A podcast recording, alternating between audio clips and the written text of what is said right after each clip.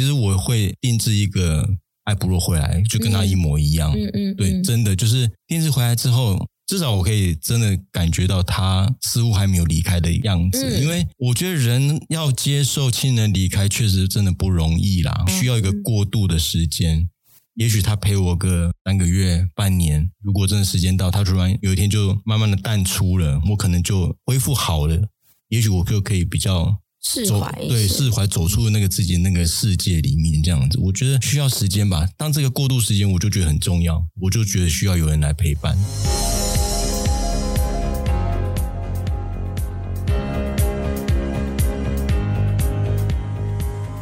欢迎收听《再不抬就悲剧》，我是 EC，我是科技原始人 Quennel。今天的我的开场非常的兴奋，因为忍不住要跟大家爆料一件事。因为我们今天就是在录音之前要付一个巨款给那个录音室的老板，然后 Quennel 竟然是领了一大笔现金，我真的不敢相信，就是在这个年代，谁还不会用手机转账？而且他是连 Line Pay 都没有。好了，我承认，好不好？我真的就是科技原始人。我觉得一直以来，其实我对于科技一直有一种恐惧。怎么说？就是觉得说啊，科技在发展下去，哦人类一定会自取灭亡。就是尤其是这个 AI，AI 人形机器人，嗯、我真的怕爆。你怕不怕？我还好，我本身是很活在那个科技的时代中。不是，我跟你讲，AI 人形机器人，我会害怕。第一个是恐怖谷理论，就是我们本来就对那种有点像人又不像人的东西有点害怕。好，然后再来一个，就是电影真的害了很多。嗯、你知道怎么说？哪几部你现在要讲吗？人造意识啊，是。你看科幻片拍的像恐怖片，嗯、最后他们获取真正的智慧，弄死我们人类。你说我不怕吗？那星球崛起你会怕？那是另外一个部分，另外一个部分，好好。好好，但是我跟你说，今天的我已经是全然不同的我了，嗯、我已经改头换面了。怎么说？因为我被一部最近的电影给救赎了，是哪一部呢？哪一个？科学少女，它完全消弭了我对于科技的恐惧。是我们前面铺梗铺的这么的长，也就是因为我们今天有邀请到两位重要的嘉宾哦。这两个嘉宾他们目前带来了一个很。我觉得台湾很亮点的作品，就是台湾首部以 AI 为题材的科普教育电影。那这部电影的名字刚刚可能有提到，就是《科学少女》。那我们也邀请到导演庄景森以及监制王银国，我们一起欢迎两位。欢迎大家好，我是《科学少女》的导演庄景森。啊，我是《科学少女》的监制王银国老师。呃，先说一下为什么监制会自称老师，是因为呢，王英国监制他其实是师范大学通识课程的教授。是那呃，老师有一堂课，我自己看了都很想上。我也想要报名哎，就是就是那个人文与科学的对话，是吗？老师是有这堂课吗？有。对，我看了自己都很想要去选课，刚好现在在家退选，因为那课太凉了。原来是因为这样子。对，老师感觉。但是我的逻辑学可能。是全校当最多的哦！哇哦，好，老师，那我先退选。好，那庄景森导演，我相信大家一定不陌生嘛。在二零一八年，导演有带来一个电影的作品是《引爆点》，二零一九年最乖巧的杀人犯，以及在二零二一年电视剧的神之乡。你看，我刚刚聊了这么多，讲的这么夸张哈，透过一部电影就消弭我对于科技的恐惧，我相信大家一定会很好奇。导演这边可不可以帮我们简单的介绍一下《科学少女》？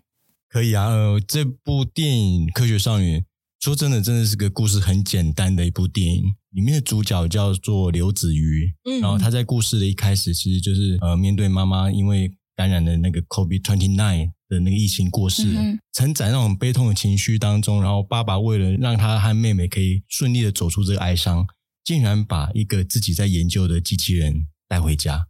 而且这个机器人长得跟他的妈妈一模一样，子瑜和子佳这两个姐妹，她就必须面对这个妈妈机器人，了解彼此，还有互相学习、情感交流的过程，然后最后让这个子瑜可以获得一个重新出发的一个机会。嗯，所以我觉得这个故事其实是一个还蛮正向、还蛮家庭、蛮温馨、蛮感人的一个故事。虽然里面的题材跟 AI 的科技技术有关系，嗯，不过我们是将科学的技术。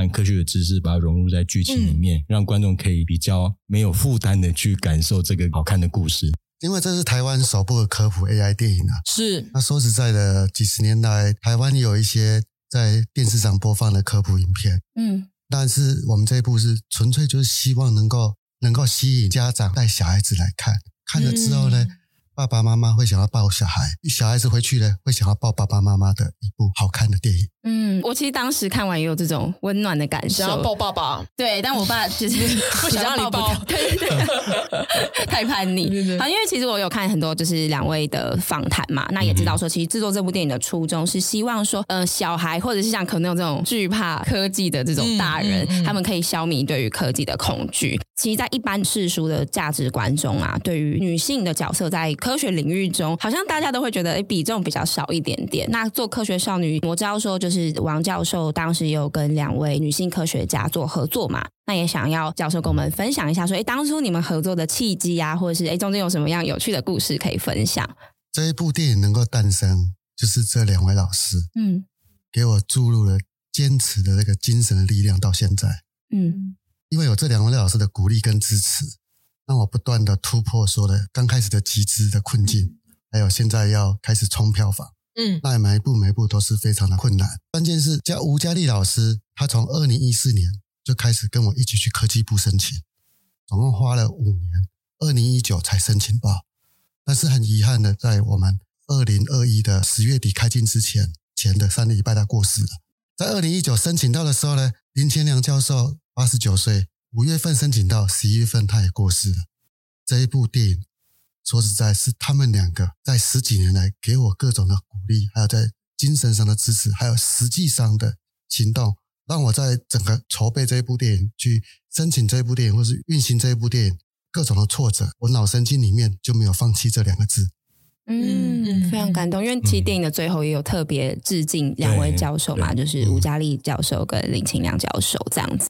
嗯，我们也知道说，其实一开始《科学少女》这部电影是要做成一个迷你的影集的嘛，嗯，然后是以一个比较通俗一般的科技作为主轴这样子。那是什么样的原因，导演会觉得那我们就是改拍电影，然后以 AI 为题材呢？《科学少女》这个案子一开始就如同刚才王老师讲的，就是林清良老师和吴佳丽老师对他的鼓励和影响，希望他可以做一部跟女性学生学科学相关的一个题材的一部影视。不管是电影或剧，嗯，所以一开始郭老师跟那两位监制，他们想要做的是一个电视影集，对，电视剧，嗯、所以他们一开始规划其实是六集的故事大纲。一开始的时候，这个故事其实说老实话，并没有太吸引我，因为它里面其实还是就是充斥比较多是跟介绍科学的内容，比较一板一眼的那个。内容有关，其实我大学是念物理系的，嗯，我跟英国老师一样，也是念物理系的。不过我一物理系毕业之后，其实我就曾经跟自己说过，我从今以后都不要再跟科学有关系。所以一开始，一开始我其实有点抱着这种很排斥的心态，就跟英国老师说、嗯、啊，你不要再找我了啦，你知道我就是叛徒啊，我就是不想搞这个，你还叫我搞这个，殊不知其实就是有些东西就是这辈子总得要还一次这样子。我本来不认识那两位老师，然后林清良老师其实我也没有见过面，可是我跟吴佳丽老师见过面。然后跟吴佳丽老师见面之后，其实我的想法有一点开始改变了，因为我觉得吴佳丽老师她让我非常感佩的是一种女性擅长利用她很温柔的方式去阐述自己内心非常坚持的一种原则和力量。那这种力量其实是非常惊人，而且非常让人感动的。然后我就会想到说，哦，对。其实，在我求学过程当中，我们在理工科的班级或者系上，其实女性的同学相对来讲还是比较少数。没错，嗯，我也非常清楚，在过程当中，很多女性的同学，她们都说，她们小时候常常就会认，人家就会认为说啊，你就是数学都不好啊，或者物理化学不会很好啊，你就是去念文科就好了啊，干嘛来念理工科？甚至家长很多人也会先入为主，就说啊，女生就是念文科的或商科的比较好，什么什么。那我就在反思这个问题了。英国老师跟佳丽老师他们想要讲的事情，讲的那个题材内容，我觉得是很有意义的。所以后来我就答应他们，那个故事再修改一下，然后去送科技部的补助。在二零一九年那一次就有拿到科技部的补助。嗯，对。可是因为那个时候科技部补助，它的补助的那个金额确实相对来讲比较少，要做那样的影集其实是非常非常困难的。嗯，所以我们那时候其实跟英国老师有讨论，就是两种方式。第一个就是撤了吧，就不要干了。可是第二个就是，那我们要不要换个方式？比如说，我们换成一个电影的方式，看充电影有没有机会？这样子很危险，也是一个赌注这样子。然后，可是英国老师他就有一个先天，他永远不服输的精神，他也接纳我的建议。那后来我们就决定改成往电影的方向走。所以往电影方向走，一确定之后，我们就要开始改一个故事的叙事的方式。然后我们在。二零二零年的时候，在那一年的上半年，大概五月的时候，就是决定改成电影的方式，所以我们就重新想一个目前各位看到的这个故事的原型，就是大概在二零二零年的时候开始写那个故事大纲。嗯嗯。那也因为刚好有疫情，所以我们把疫情还有他们坚持想要有 AI 元素的一些内容，全部把它合并在这个故事里面，就是大概是这个过程。哎，其实我想要偷许愿呢，就是因为其实我知道女生在科学领域中有比较。占比比较少嘛，然后国外有部电影叫做《关键少数》，不知道两位 有没有看过？他们其实在讲女生在 NASA 的这个故事。嗯，那导演有没有机会未来是拍就是哎两位女性的科学家的这种自传型的电影或者是故事？挖坑的时间，挖坑时间。我最早二零一四那时候就是想类似《关键少数》这种故事，嗯嗯嗯嗯、就是一个年轻老师那种八九十岁的，对，五十岁的，三十岁的，对，交织在一起，它的剧情结构像时时刻刻。嗯、哦，听起来很美啊！对对对，嗯、它是个史诗级的电影，是大概要花一亿。嗯啊，呃、加油，政府！十十年前，国家可能觉得我没办法去承担这一个，所以呢，我一直申请了两三次没过，所以我才跟林青年老师跟佳丽老师说，那我们来深耕青少年的申请的案子，就变成科学少女。又加上我两个女儿，我在学数理的时候，大概气息都没知道，就是觉得其实他们是聪明的，但是他们读到国中、高中，会觉得对数理没有信心。嗯，明明成绩也可以很好，你就问哦，比如说问个高中生男生，你就说：“哎，你的数学啊、自然科学怎样？”他会觉得他自己好棒棒，九十分、一百分。但是同样的等级程度，你就问女生，他就说大概就六七十左右。就对自己的制品，他是没有信心的。科学是不分性别的。问题是，为什么到的国中、高中，很多女学生就会退缩，她就会没有自信？所以，我们拍这部电影，激励这些国小、国中、高中女学生，你不要去在乎外界的眼光，你也不要在乎社会的氛围，你应该去做你想要做的，充分的发挥你自己的天赋跟才华。太棒了！就是先帮大家催票，想看史诗级的电影吗？记得就可以让我们回头再去圆那个圆那个英国老师最早的梦想。我觉得这这一定很棒。这一部之前申请的名字叫《璀璨时刻》。哇，你看名字多棒啊！对呀，大家买票拜托了，我想看。科学少女成功以后。就有可能啊，装大导演就可以拍这种史诗级电影。嗯嗯嗯，没错。其实导演刚刚讲，我有想到子瑜的个性，他其实就是一个就是比较 tough 的那种。嗯，对。为什么我要让一个转学生来帮我？一开始他其实是这个角度。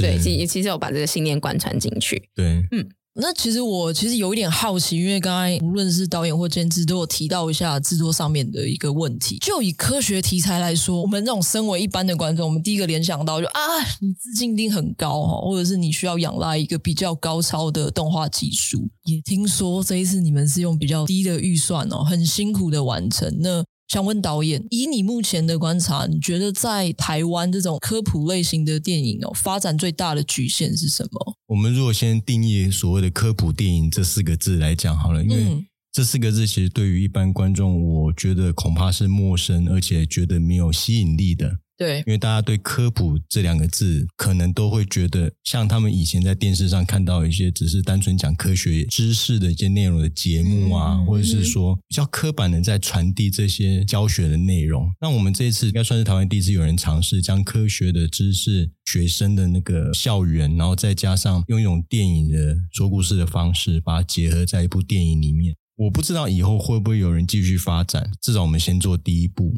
那第一步总是非常困难，尤其是一开始我们的预算不高，可是我们必须完成英国老师还有佳丽老师的梦想。就他当初来找我做，其实我知道我承担了一个非常非常大的一个压力，就是虽然我是理工科系毕业，我是物理系毕业，我对于这些科学的内容会比较没有那些障碍，可是就编剧来讲，编剧是我太太。还有加上其他几位，然后除了里面有一位是台大医学系毕业，包括我太太还有其他编剧都不是理工科系相关，他们在写剧本的时候确实也会非常的辛苦。就制作面来讲，我觉得第一个在写剧本的时候就是很辛苦的一件事情，如何让没有受过科学知识教育的编剧们。可以去写跟科学有关的题材。再来就是我们必须应付我们所获得拍摄的这些资源，在这个框架里面要去完成我们想要讲的故事。我觉得也很幸运，就是说，因为我跟英国老师，我们其实一直在阐述的是希望做所谓的弱 AI 这件事情。嗯，是。因为在 AI 里面，其实确实有存在两派的理论，就是一个是强 AI，一个是弱 AI。比较简单的来说，就是强 AI 就是主要阐述就是所有 AI 的人工智慧的任何的设备 device，它就是有一个可以自己去成长、发掘自主意识的一个未来的可能。嗯就如同我们看到很多好莱坞电影都是走这个套路，嗯嗯，那我们看到有太多好莱坞电影，他们的不管他们预算啊，他们的格局都非常庞大，所以我们也很习惯他们的那个那样的一个世界观。可是我们的科学少女，其实我们刚好是要走另外一条路。我们其实一开始就是要讲弱 AI，因为我们相信 AI 的科技其实是要服务人群，是要让人类过得更幸福。而不是做出来机器人是后来跟人类作对的，嗯，嗯，所以对我们来讲也刚好是我们的理念是这个方向。那也是因为这样，在我们有限的资源里面，利用一个所谓的家庭温馨的这个类型的电影的框架，阐述一个跟 AI 相关的一个故事。其实说穿了，我们也是在讲一个家庭温馨的电影。嗯，对，其实并不是真的科幻片。对我来讲，我觉得目前我们以台湾这个产业来讲，我觉得这样的方式反而是可以去实现我心中跟科幻有一点点连接的一种内容。对，所以我就用一些比较呃设计过的道具，比如说光波震动项圈啊，嗯、还有家庭的那些消毒系统啊，还有声控系统，或是电视像是浮空投影，不管是在看电影，或者说他跟爸爸妈妈在通讯的那个界面这样子，我们想办法利用一些这个设备，还有一些家庭的陈设，比如说电灯啊，还有那个墙壁的质感啊，还有他们的环境，然后到学校的一些状态，其实我们无时无刻都在营造出一个所谓二零二九年近未来的一个想象。嗯，那这个东西一定要先建立起来，而且我们要用有限资源、有效率去把它建立起来，才能够让观众会觉得说：“哎，我们的片子似乎是真的，好像有一点未来感。”对，不然我觉得做的太写实的话，其实观众是无法接受的。所以对我来讲，最大的困难其实就是要把这所谓的稍微近未来的未来感要做出来。这样子其实才不会去辜负到英国老师他的深深的期盼。这样子，我觉得导演太谦虚了耶，因为整部电影其实很科技感啊。对啊。然后我觉得呃那个光，整部电影的光非常的先进。嗯。对，然后包含、嗯、这边会有一点剧情，就是包含可能一开始呃电影的妈妈他们在病床上的时候，那个视讯的那个这样的环节嘛，然后到嗯，嗯，呃就是丧礼的那个环节，其实我觉得这也带了很多我们对未来的想象，嗯、而且又不会离我们太远的感觉。对，因为其实很身临其境啊。因为我自己有身边的朋友有小孩嘛，他们的毕业典礼其实就已经是用视讯的模式了。嗯、对，其实这个其实很带入，就是我们对于未来的投射跟想象。没错。那导演刚刚还有讲到一个关键字，叫做效率。嗯，因为我知道《科学少女》好像只拍了二十六天。的实际工作天，没错，就是 超级精实哎，非常非常精准，要去把它拍摄完成。嗯，导演有没有觉得哪一场戏是真的哇？拍了再拍，拍很久，然后觉得很难导的哦，呃、哦，很难导，很难导，有很多场。其实我听导演说，好像每一场都非常的难拍，因为我必须全神贯注在每一场，所有的我原本的想象和设定和。嗯控制，控制，把每一场戏是精准的呈现在我心中想象力一致的调性里面。嗯、那如果说真的最难拍，我觉得应该是最后一场，就是他们要到 W 去解救的时候。哎、嗯，嗯，稍微剧透，小剧透。哎，去 W 的时候，W Hotel 啦，对，W，对对对对高级高级。高级，搭计程车去一百块，是普遍级的好吗？因为那一场戏其实是整个包括开车到下车什么的到大楼里面，那整个场面调度其实是比较快速，然后也比较要有很多分镜，然后拍摄比较多镜头画面，所以我们在很有限的时间，拍整个 sequence，因为我们大概花了三天，然后那个要很精准的时间把它拍完，然后镜头非常多，要机器换来换去这样，一直在换位置这样，所以要讲困难度的话，是那一大场是最难拍的。嗯，那如果说回到导演最根本的跟演员的工作，就表演上来讲，我觉得其实最难的就是有两个部分，一个就是我如何去控制所谓艾普洛他这样的一个角色的所有的设定，包括他的肢体、他的动作、他的行动，然后他的说话的速度。但他的说话的调性是什么？这个都是必须前期有一些大量的讨论和表演训练，去把它讨论出来一个系统，然后让那个饰演那个艾普洛的姚一体，他能够非常非常习惯开始融入在那个角色里面，让他自然而然在举手投足之间都可以做得非常到位。第二个部分其实就是吴以恩的部分，他子瑜他在这部戏里面，他一开始是在如此低落的状态，他的情绪程度是非常低的。那他如果要慢慢要往上拉，到最后又 又被某个事情又 又掉下去了，这样子，也差点说出来了。因为我们拍电影的时候，其实都是跳着拍，我们平常不是顺着情绪拍。演员他如何在每一天的每场戏要控制在他那个情绪是在到那个位置上面的，对伊恩来讲也是非常困难。他也花了很多心思要去调整自己那个情绪，就表演来讲，其实也是很困难的一件事。没有想要追加一个问题，因为我在看的时候，我其实很敬佩导演你的选角，因为我觉得 无论是艾普洛或者是伊恩的角色，我老实说，我觉得他们两个的感觉都很有一种高冷感，就是很适合演机器人啊。其实他们两个演机器人，我都觉得蛮适合的，知道 还是其实最后真正的机器人是伊恩？对，我觉得好适合，我就觉得超适合的。一、二、三三部曲，好，来为大家解密，解密 是有特别挑过吗？还是？嗯，在选角上，永远也就是导演的很重要的课题啊。所有角色，我第一个决定的，其实就是我也觉得是最重要，其实就是艾普洛的人选。嗯，对，那艾普洛的人选对我来说，我觉得为什么是姚以缇？那因为我之前跟他合作过，是，那我也非常信任他的表演，他的专心，那他的还有他的认真用功的程度，这个已经是毋庸置疑的。再就是，我觉得第二个很大的一个点是，对我来讲是考量在所谓的外貌上面，因为就如同我们刚才说的，我们其实都太受国外的科幻电影的影响。你看哦，我们现在看科幻电影的时候，你今天出来一个机器人，其实通常我们的观众已经很期待就是一个外国脸孔，我认为就是一个外国脸孔，所以我觉得艾普洛他一定要长得像外国人。尤其是像白种人一样的一个轮廓，或是他眼睛，或是他的一整那个脸的那个状态，其实是应该是跟一般我们平常黄种人的样貌不太一样的。至少我觉得在轮廓上不能是扁平的，嗯，我觉得一定要做出立体感。可是我又不想要找一个真正的白人外国的演员来演这个角色，因为不太合，因为毕竟是在台湾的环境。对我来讲，以缇是一个人选，他是最适合演这个角色的。因为这样才能够让观众很自然的接受到他的机器人一出来，我们就是要仿一个真的漂亮的一个样貌。嗯、对，这个是很直接的感受。接下来这个定了之后，其实就是他家人了。子瑜的部分为什么是以恩？也是因为一方面以恩我也跟他合作过，再就是因为以恩，我觉得他跟怡放在一起，再加上那个传一。爸爸放在一起，我觉得他们真的很像一家人的感觉。而且我觉得伊恩就像如同刚才您讲，就是伊恩跟妈妈真的有一点点同样的质感，对，那个质感其实是蛮像的。所以我觉得他们两个放在一起，对我来讲，我觉得是非常适合。对，其实所以就是每个角色都有经过一些思考才去决定。那我还想要再多问一题。好，导演，我本人就是受那个。好莱坞电影影响很深的观众，我小时候有看过一部电影叫做《AI 人工智慧》，这部电影就叫这个。然后其实那个剧中的机器人是一个小男生，是。然后他们打造这个小男生的外形啊、动作，其实就跟真人是一样的，不会像是艾普洛他那么有机械感。那我觉得导演当初是怎么想说要设定艾普洛是一个诶比较有机械感，而不是一个就是完全他就是很人形真人化的这样的状态？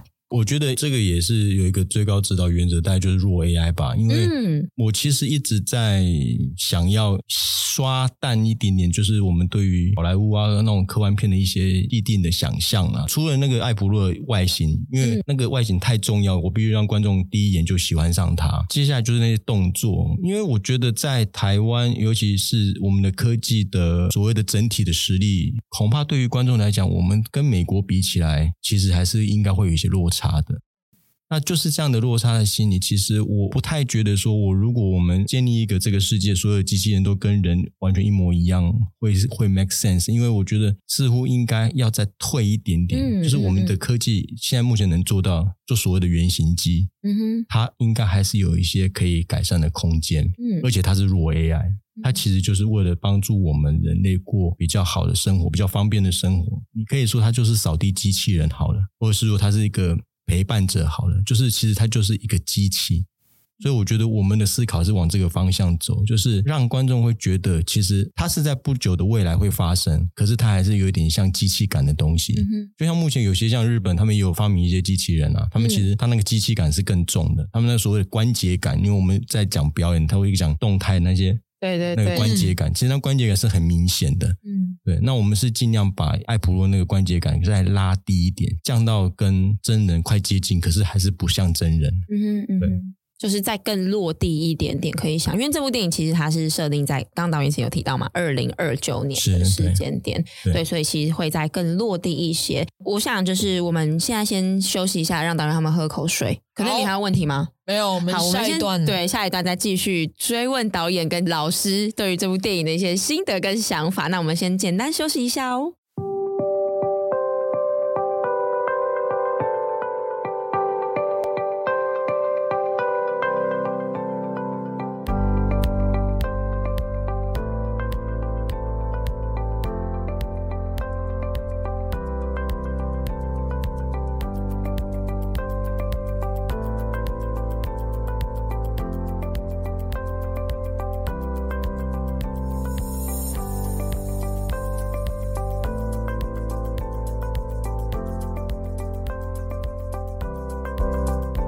刚刚跟两位聊到，发现两位其实都有相关的背景。刚才导演讲了很多弱 AI 的部分，但是因为你们有相关环境哦，我相信你们身边一定很多人是相信强 AI 的。什么样的原因让两位那么坚定的相信弱 AI，而且这一次把它放在电影里面去做辩证？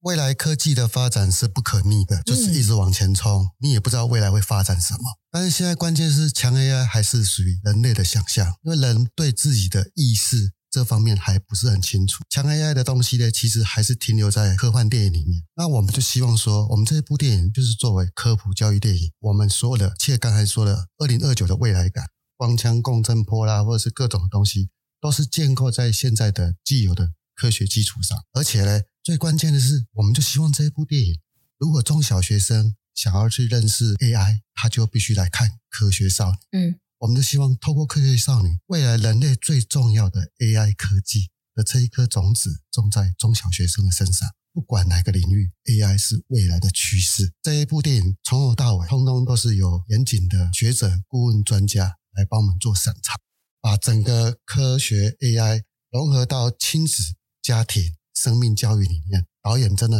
也很了不起，因为我跟他讲说，钱就这么多，拍出来的未来感 绝对不能 low，然后绝对不能有冷场。我不希望观众在戏院里面睡着，你绝对不能跟以前的科普影片一样。反正所有一切的，包括剧本，包括所有一切的讨论，他们说我是魔鬼监制，但是我真的很对不起他们，因为大家都很拼命。哦，我从早前哦就哭跪了一百多个金主。因为疫情，那现在要冲票房。说实在，我寄信呃打电话给五六百家的厂商跟基金会，因为我知道，身为台湾首部的科普电影，它票房之后会怎样都是不可知，所以我们只能往前冲，不断的拼命，不断的努力，到今天来这边录 podcast，对不起对不起，我们就希望能够能够有更多人来看来观赏台湾真正的一部有生命故事、有亲子教育。然后有科学内涵，而且又有正确性的科学的意义在里面，就拜托大家了。我好，没问题。嗯、我可以稍微补充一下，我先说所谓的弱 AI 强 AI 这件事情，再稍微再多说一点，就是其实我自己也很喜欢看好莱坞的科幻片。我心中的最经典应该就是早期那一版的 Blade Runner，就是《银翼杀手》这样子。嗯。嗯嗯对，那个对我来讲是一个非常非常惊艳的作品，尤其我当时还是小孩的时候，可能跟你们年纪现在差不多的时候看的那部电影，所以对我来讲影响是非常深刻的。所以我其实是非常喜欢看有关强 AI 的科幻电影。我觉得我为什么刚才说的是我们的理念其实是弱 AI 呢？就是因为未来科技发展，我相信绝对会有一个。出乎人意料的发展的一些方向，我们现在可能还无法预测。然后你像强 AI 电影里面，他们是不是会主宰这个世界，或者说改变人类的生活面？也许有可能。可是我觉得，既然在我们人类目前是在主宰这个世界的一个秩序当中，我认为我们应该不能让这样的事情发生。所以我觉得在剧中，我一直想要强调，就是说 AI 其实是带给人类过更幸福的生活。那意思就是说，其实这个片子里面的很重要一个主题，可能就是我也觉得就两个字而已，就是陪伴。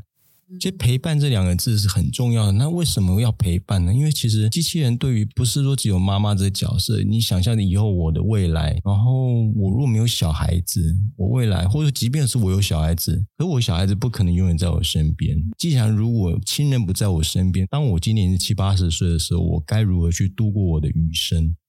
那我觉得，如果是我是老人的话，如果有一个像艾普罗这样一个陪伴机器人，我超级开心，因为它好漂亮，它又可以每天陪伴我这样子，然后又可以跟我说笑话，然后还可以照顾我，我有一个说话的对象。那个时候，也许我也不需要说我真的小孩子来我的身边陪伴我，因为其实每个人都有自己要去过的一个属于自己的一个生活。我如果去占用了我自己小孩的时间，其实。对他来讲，其实也不是那么公平的一件事情。所以有一个这样的陪伴的机器人，对我来说是非常棒的。所以其实我一直希望，我想要接这个片子阐述一个想法，也就是人类都需要被照顾，我们需要陪伴。我们今天如果 AI 的智慧能够发展到那个地步的时候，我希望还是可以做到陪伴人类的这样一个很重要的一个功能。这样对我来讲，我觉得这个社会未来社会是会更加美好，至少是人有过的比较有尊严的生活吧。而且说实在的，强 AI 会不会伤害人类，那都是人类的预想。回到最根本的问题，就是善恶来自于人，人类是怎么去用这些科技的，是怎么看待它。反过来，我们又去想说，既然这个 AI 机器妈妈对你那么好，为什么不认同它？你为什么还会歧视它？这部电影其实是很多角度让观众，包括我自己，都会去省思。而且我们都是用开放性的，啊，让你感动到。希望未来的科技，近百年来我们说的医学，说一切东西，科技其实是使人类的生活更好、更幸福，这是事实。嗯，科学少女当然不只是在讲技术嘛，还有讲很多生命教育的议题。那导演跟监制其实有丢给观众一个问题，就是人形 AI 是不是可以取代挚爱亲人的这个问题？那那它其实就出现在那个 DM 上面很大的一个字嘛。那刚听，其实导演的想法应该是认同这样的思维的。那监制您呢？就是您是怎么样思考？哎，到底我的亲人是不是可以真的被这个人形机器人取代？我的想法比较简单啊，就是养你的。或生你的，在我来讲，养的比较大，他付出了一切的心血，嗯、一切的情感，嗯，所有的一切。那现在有一个比较有智慧型的 AI 人工，那他对你那么的付出，那么的照顾，你为什么不尝试想要去接受他呢？不要一直活在我们看科幻片那些所谓的 AI 恐怖思维，可能都是坏人啊，他那有意识不表示他也会去伤害人的，嗯嗯，这是我们一直被科幻电影给洗脑了。那只不过因为我们这部电影是科技部补助，我们是科普电影，嗯，所以我们回归到既有的弱 AI 基础来发展这个故事。那如果要看强 AI，那个科幻电影，美国好莱坞是一大堆的。所以这部电影有时候在这种局限性之下，我们可能会更深入的挖掘各种的人与机器或人与人，还有各方面的一些深入的问题，让大家去感受。再来，我想要问一下关于亲子方面的问题。其实看导演您之前的作品。我跟 EC 其实都一致认为，你好会跟青少年沟通哦，真的真的。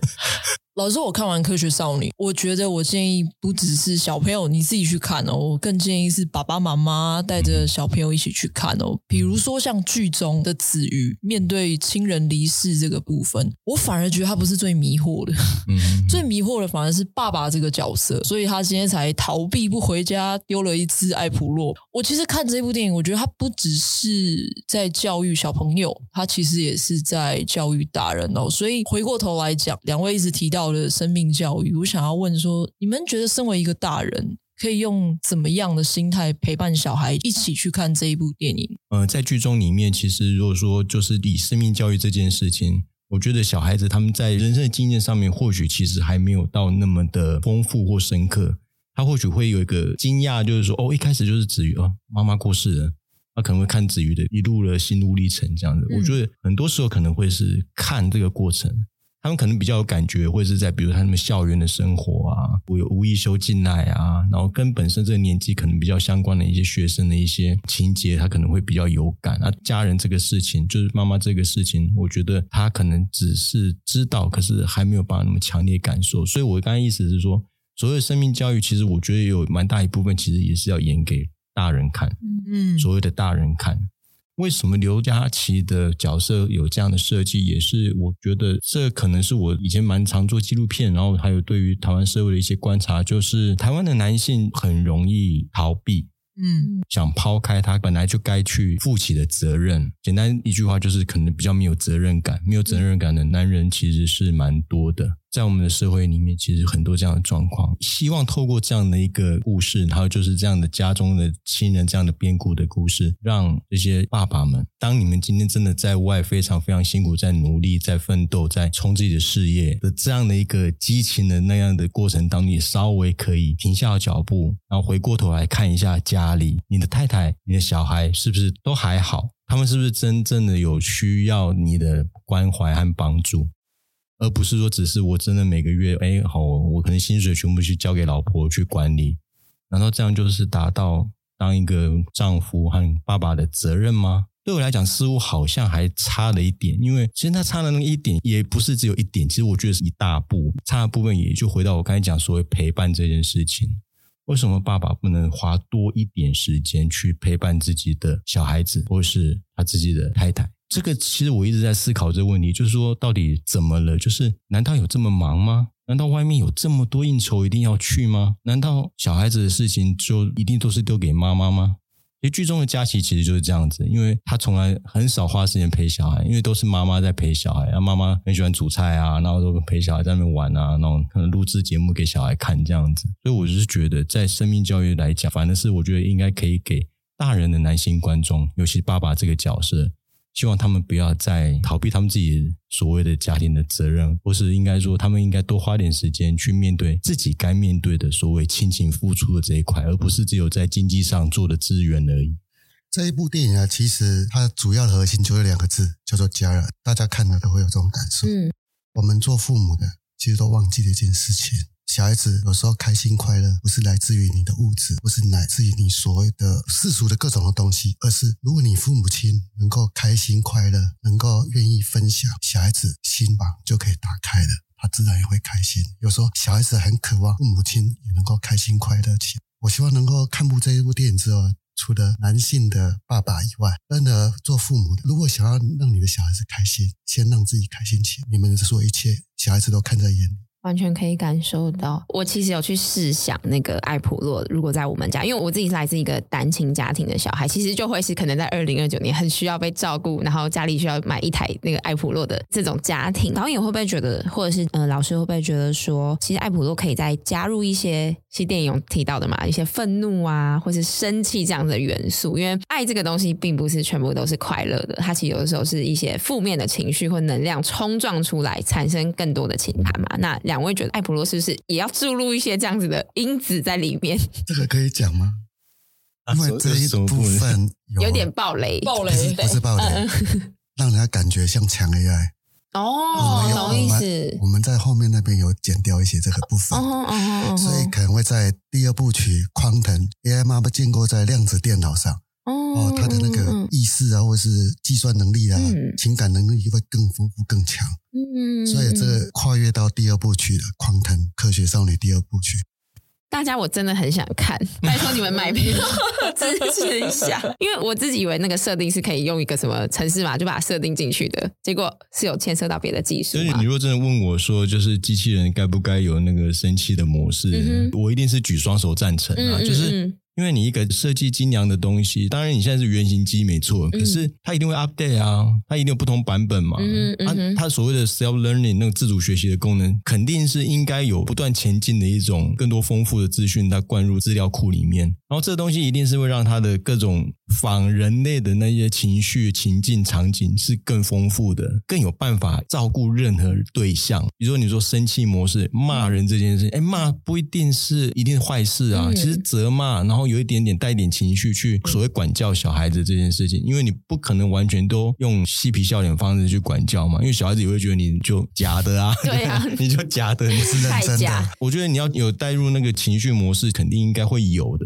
未来如何演变？然后如何去运用成不要变成是强 AI，或者说它真的变成一个更愤怒机器人，对，更暴力，或者说会做一些出人类意料的事情。嗯哼。当然，如果你可以控制到那个状况以内的话，那你有那个生气模式的情绪，其实我认为是完全没有问题的。嗯哼。再来，我还有一个想法，是因为艾普洛其实它的诞生在电影里算是一个爱的延续嘛？是。我觉得，因为我们每个人都会面临到生离死别，那我们有一天也会离开，嗯、那就是对于两位，如如果说我们有一天真的离开了，会不会希望说，哎，我的家人把我做成爱普洛，继续把我的爱延续下去，然后陪伴他们？我觉得，嗯，假设我比我太太先走的话。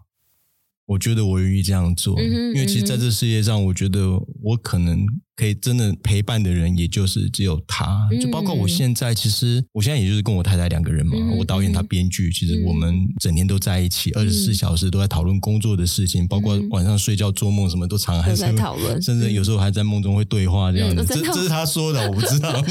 他是说我会在梦中都跟他对话这样。嗯嗯嗯，我跟他关系是非常非常紧密的，紧密到工作和生活是分不开的。那我可以设想说，当今天有一天我不幸我先走了，其实我会很怕他无法承受我离开的这件事情。嗯、那他一定得有一个人陪伴他。嗯，那我觉得他应该要去定制一个我回来这样子。嗯嗯嗯嗯，这、就是爱普洛最大的价值。那如果今天角色互换，太太她先离开的话，你会希望有一个复制成一个他？继续来陪伴你吗？我会想要复制一个回来，可是是不是他的样子？我可能要在 没有什么意思？乱讲乱讲，开玩笑，开玩笑，开玩笑的。老婆会听，老婆会听。其实如果说 EC 没有提问这个，我没有想过这个问题。不过他现在这样问，我觉得是个很棒的问题。嗯，我还是会。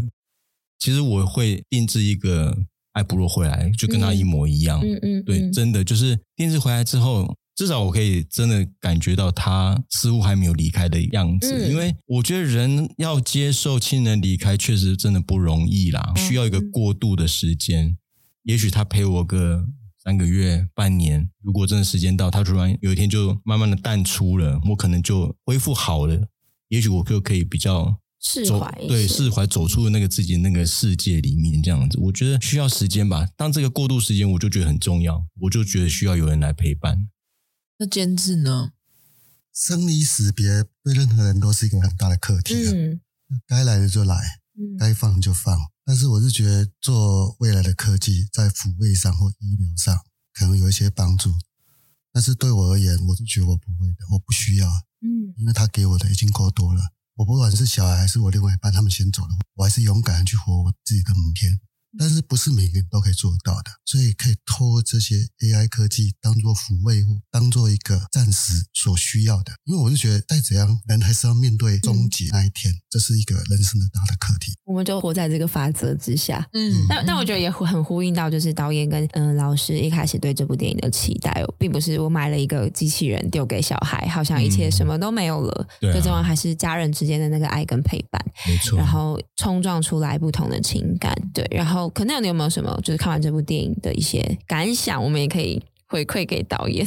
有啊，其实我老实说，我看完我非常感动，我哭了蛮多次，我哭三次，你哭几次？来比一下。他就是应该，他就说你哭几次？我说呃 两次。他说你才两次，你很人性。然后我说我错了吗？硬要比，硬要比耶！我真的哭很多次，因为回到前面讲的嘛，我就是一个科技原始人哦，所以其实刚开始老实讲，有没有一点排斥？有。这个科技我都是有一点点一麦麦的排斥，嗯，但是我看完之后，我真的觉得我读到一件事情，就是科技或许没有办法取代人性，但是它可以延续人的那种思念跟爱，所以。我觉得艾普洛是有爱的，他的爱来自于子瑜的爸爸，子瑜他爸爸对于他老婆的那种思念，嗯，还有他对于他的小孩，他不知道该怎么办了，所以他今天只能自己就是一个科学家嘛，所以他运用他自己的专业，把它做成一个爱的结晶。那这个爱的结晶其实就是爱普洛。其实很多啦，然后包含一休做的那个声纹麦克风，克风，嗯，其实就是一种思念的延续哦。所以其实我看完，我真的心里的那一个结打开了。就是其实我们刚才前面也聊嘛，我为什么对于影视圈有那么大的期待？就是一个结，一部电影就打开了，嗯、对不对？哦，所以。我真的真的很推荐我们的听众朋友，如果你跟我一样，就是这种耳朵很硬的科技原始人，我们把眼睛打开来，我们去看一下这部电影。真的，诶，你刚刚在讲的时候，我有浮起一个电影的画面呢，就是那个传一带遗体回家的时候，嗯、他就是说我们回家了。其实我觉得这句话他应该好想讲，哎，讲的时候就没想哭，他应该就是啊，好久没有说这句话的感觉，他真的就是带他回家。我自己的感想其实比较政令式宣 导一点。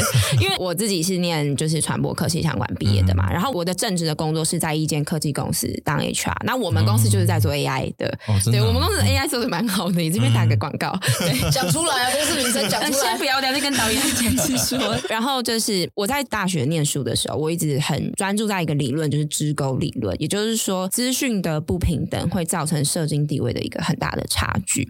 那我觉得科普电影这样类型，其实可以帮助到很多的小朋友，他们在小的时候就接触到 AI 这个东西。我并不会到高中或是大学的时候，我才第一次碰到。很多小孩他们家里可能比较有钱的背景比较硬的，他们很小时候就开始学 code 了，嗯，然后开始练习 programming，然后练习这些东西。那这个差距就带出来了。所以其实我看完就是两位的作品，我很感动是这件事情。他其实消弭的并不是恐惧这件事情，我觉得消弭的是一个社会的阶级，就是说我们同班一起去看这部电影，那我们都在同一个年纪，站在同一个起跑点，认识 AI 这个东西。有人被启发，有人不被启发。可是那一些可能家里没有这么有。